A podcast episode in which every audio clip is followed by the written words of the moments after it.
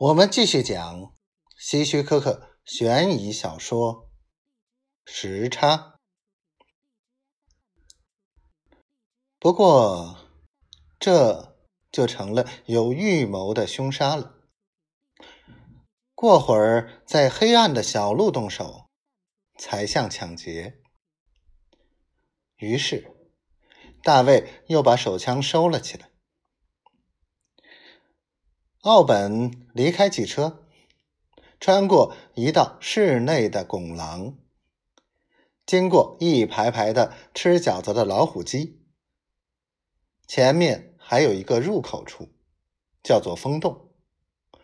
奥本走进去，大卫紧跟着也走了进去。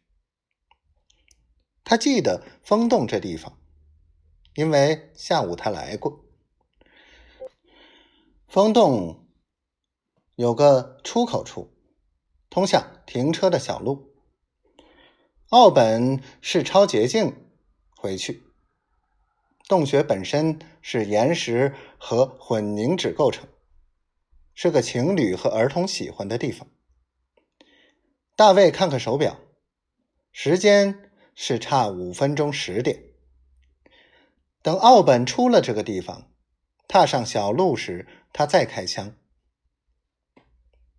他再次掏出手枪，紧贴着腰。洞里有些人，等他们抵达出口处时，只剩他们两人了。现在，奥本肯定意识到有人在跟踪，因为他面颊上的灵光随着他转头而来来回摆动。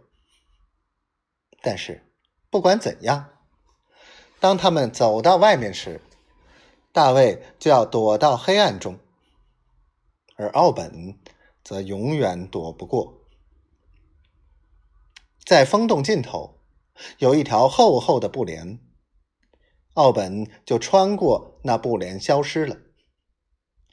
大卫知道是时候了，因为奥本可能在等候他。他弯着腰。跑过布帘，脸上感觉到外面凉凉的空气。外面的天色仍然很亮。那个爱尔兰人先发制人，向他开了一枪。大卫只觉得胸部一阵灼烧的疼痛。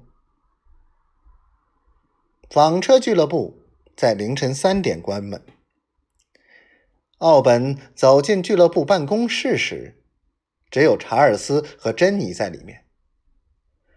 奥本一手握着手枪，另一手拿着美国人的消音手枪。